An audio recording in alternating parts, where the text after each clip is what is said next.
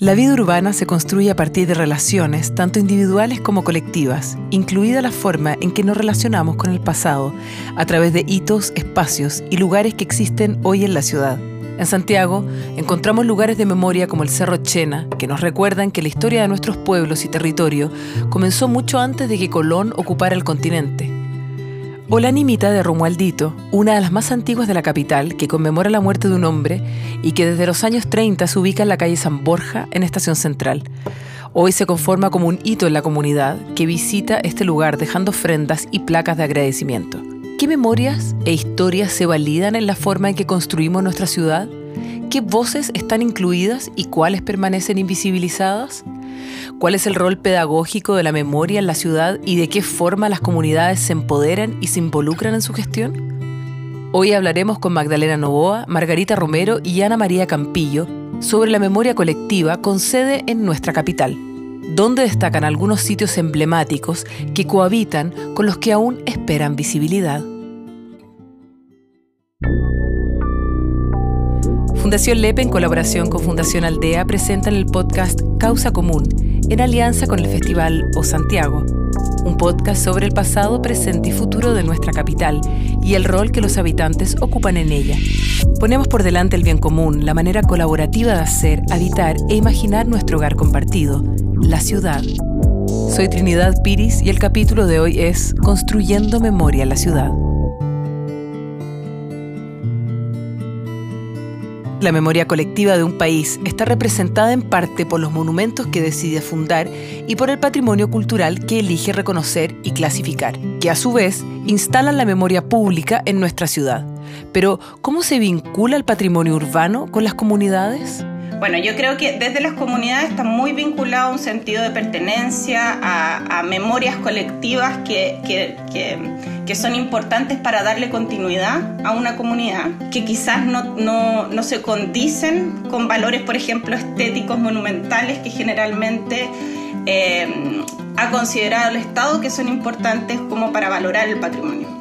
Desde el Estado, eh, cuando uno ve cuáles son las definiciones de, patrimonio, por ejemplo, de monumento, eh, son visiones que, que tienen más que ver con valores e ideales que vienen de Europa, no necesariamente de lo que nosotros eh, consideramos importante como dentro de, nuestras memorias colectivas o, en relación a nuestros sentidos de pertenencia.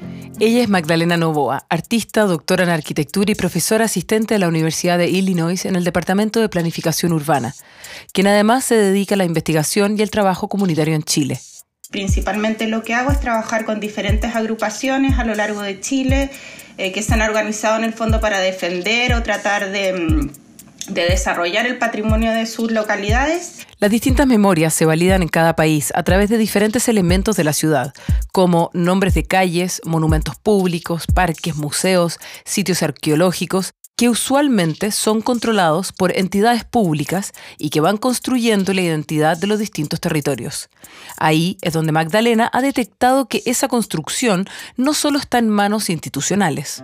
A partir principalmente de esa experiencia, diría yo, es que me, bajó en el fondo la, necesidad de poder profundizar más en los estudios y en, tratar de comprender el patrimonio como un proceso social más que como un, proceso oficial, como instaurado desde arriba, sino que más bien como las personas y las comunidades organizadas eh, desarrollan su patrimonio y se reconocen en su patrimonio. La construcción de una memoria, patrimonio y monumentos del espacio urbano han jugado históricamente un rol esencial para definir nuestras identidades. Así, el Estado va generando una memoria colectiva nacional que no necesariamente representa a una gran masa y que quizás en estos tiempos no se actualiza a la velocidad de los cambios sociales.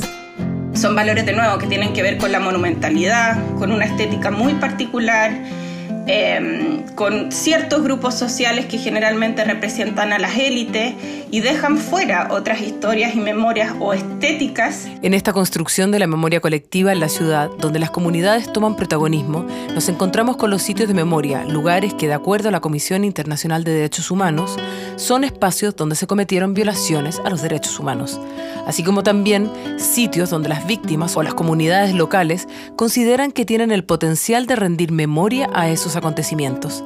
El sentido es repensar, recuperar y transmitir sobre procesos traumáticos para homenajear y reparar a las víctimas y a sus seres queridos y garantizar la no repetición. Homenajear y conmemorar a quienes pasaron por esos lugares. Eh, también para la construcción de una cultura de respeto a los derechos humanos y con eso hacer un aporte a la democracia, ¿no es cierto? Ella es Margarita Romero Méndez, médica de profesión y defensora de derechos humanos, quien actualmente es consejera del Instituto Nacional de Derechos Humanos y además preside la Asociación por la Memoria y los Derechos Humanos Colonia Dignidad. Fue una de las fundadoras del Parque por la Paz Villa Grimaldi en Santiago. Desde su experiencia, contesta la pregunta sobre cuál es el rol que tienen los sitios de memoria para la construcción de una sociedad. O sea, cuál es el uso público, ¿no es cierto?, del ciudadano común y corriente de este espacio. ¿Y por qué es tan importante que estén abiertos, que estén abiertos a la ciudadanía y que en ellos, ¿no es cierto?, puedas ir a aprender y aprender es entrar con una idea y salir probablemente con otra. Parece importante ver y analizar cómo funciona una sociedad que incorpora dentro de su relato los sitios de memoria y podemos ver casos exitosos en distintas partes del mundo. El primero que yo creo que es importante reconocer y que está muy cerca nuestro es el ESMA o la Escuela de Mecánica de la Armada en Buenos Aires, en Argentina, y ahora es uno de los museos de memoria eh, y de derechos humanos más importantes que existe en Latinoamérica, eh, que de nuevo tiene una programación pedagógica súper importante, es súper importante, por ejemplo, para para el currículum escolar, tiene miles de visitas de, colegios en el fondo para poder comprender la historia que hay detrás de, la dictadura en Argentina. Otro caso ejemplar es el de Alemania, en el que se ha creado una política de memoria donde los sitios se reconocen a nivel oficial, se incorporan como parte del currículum escolar y constituye un ejemplo que se abstrae de la orientación política, donde simplemente el nazismo no es aceptado como una forma legítima de hacer sociedad o de hacer política que no nos permiten proyectarnos a futuro como con una cierta unidad, con una cierta unidad y con una cierta base de cuáles son los valores éticos y morales base que deben ser parte de nuestra sociedad. Una sociedad donde se garantice el respeto a los derechos humanos, cuya promoción debiese entenderse de manera transversal a cualquier ideología, tras la declaración de estos en 1948 por la Organización de Naciones Unidas.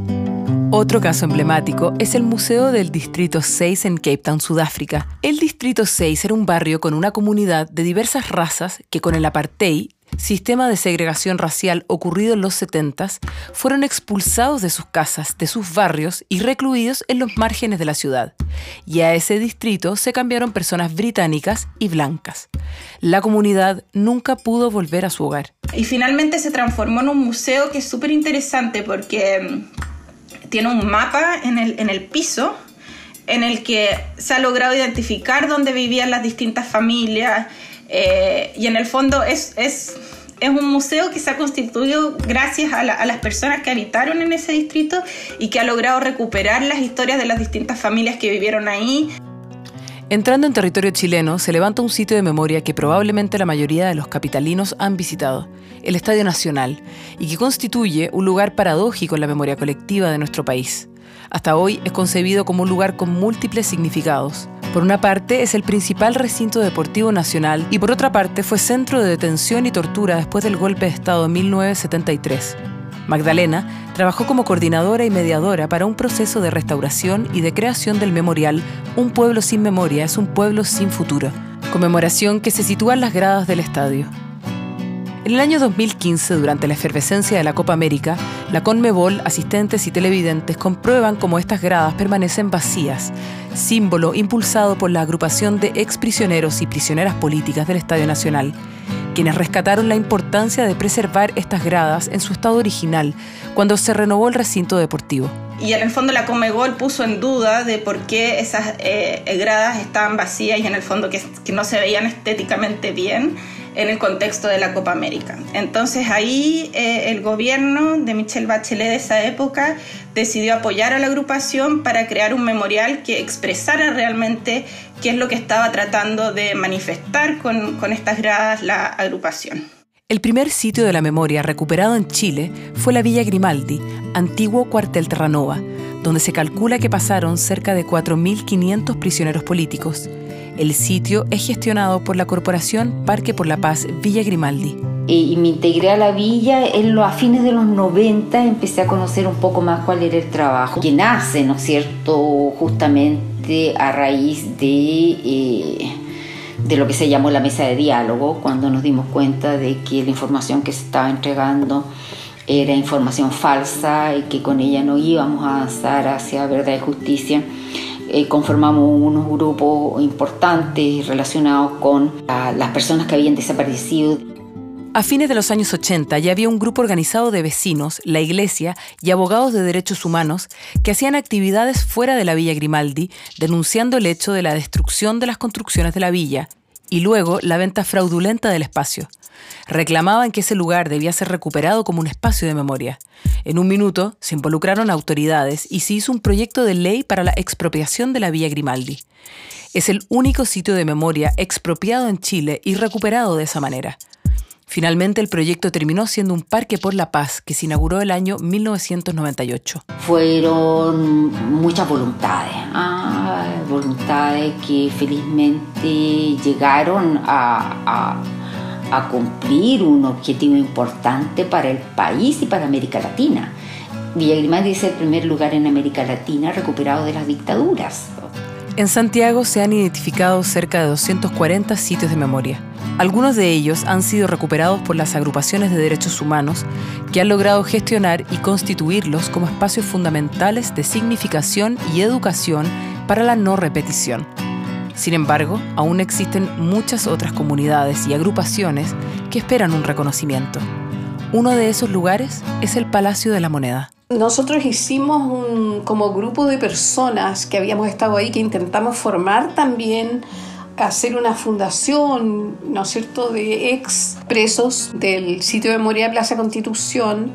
Ella es Ana María Campillo, ex detenida política, activista de derechos humanos, escritora, magíster en literatura y autora de No se oye padre, Memorias Políticas de Armando Uribe Arce. Pero el hecho es que institucionalmente ese sitio no tiene visibilidad, no existe ni en el discurso ni nada. A nosotros nos parece mm, eh, que es uh, un vacío que es necesario llenar porque eh, tiene un carácter tan simbólico el sitio, ¿no? Y, es muy extraño que desde el primer momento en que es reconocida eh, el sitio en testimonios de la Comisión Balich y Reti.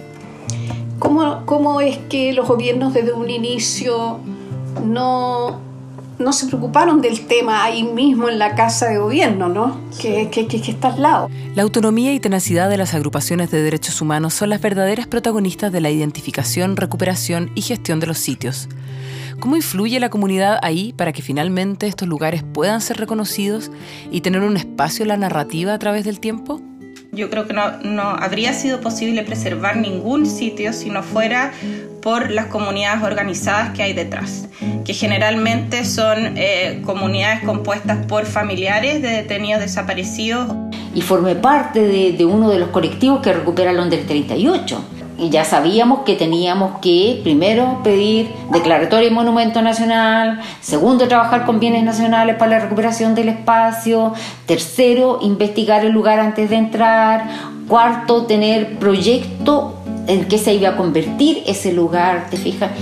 Desde la villa apoyamos muchos otros sitios, ¿no es cierto?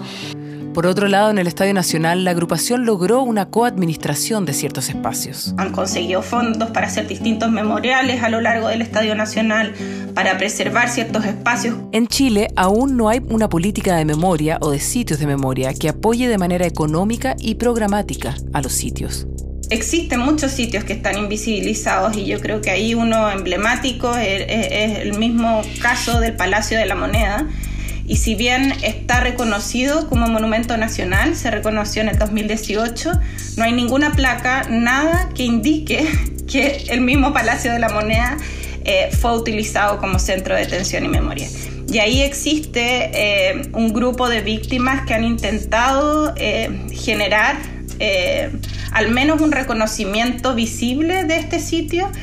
Y en ese caso, lo que Ana Campillo busca es que sea un sitio que llame. La, idea o lo, que a mí me parecía más reparador es que este sitio fuera luminoso de alguna manera, fuera esperanzador. Entonces son conceptos abstractos que deberían traducirse arquitectónicamente en algo que yo no sé expresar, pero que significara también una, un sitio de memoria y, de, y un sitio pedagógico para las nuevas generaciones que sea un, un sitio que llame, que reivindique la memoria, que la respete, que la honre y que nosotros alcancemos a visitar antes de que nos vayamos a otro a otra dimensión, como dicen. ¿Y cuáles son los desafíos que todavía hay pendientes en torno a los sitios de memoria en Chile?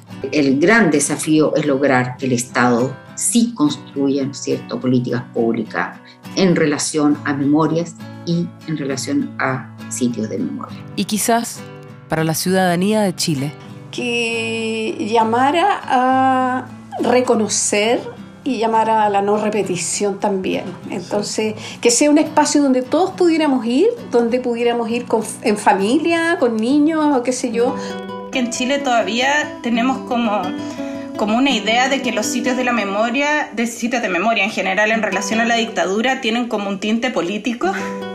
Creo que si bien lo tienen, es súper importante entender que no, es, que no es un tema de, de la izquierda o la derecha, es un tema que que es un deber moral y ético como sociedad poder mantener y preservar y entender, porque va más allá de las ideologías, tiene que ver con cosas que sucedieron y en ese sentido todos somos responsables de garantizar que no se vuelvan a repetir ni por un lado ni por el otro, ni por ninguna parte, digamos, porque la idea justamente no es quedarse en el dolor del pasado, sino que aprender de ese dolor para poder pensar y proyectar un futuro que justamente eh, dentro de los valores esté la justicia, la inclusión, la democracia, el respeto y la tolerancia por el otro.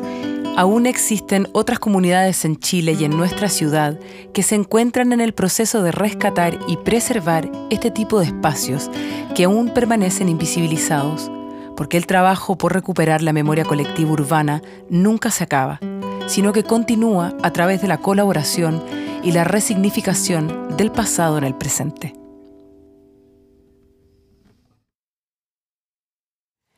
Esta historia fue creada en colaboración entre Fundación Lepe y Fundación Aldea para el Festival O Santiago, que se llevará a cabo entre el 14 y 23 de enero de 2022. Si quieres escuchar más historias como esta, síguenos en Spotify como Causa Común o en las redes sociales arroba o Santiago y arroba Fundación Lepe. Súmate y comparte esta causa común.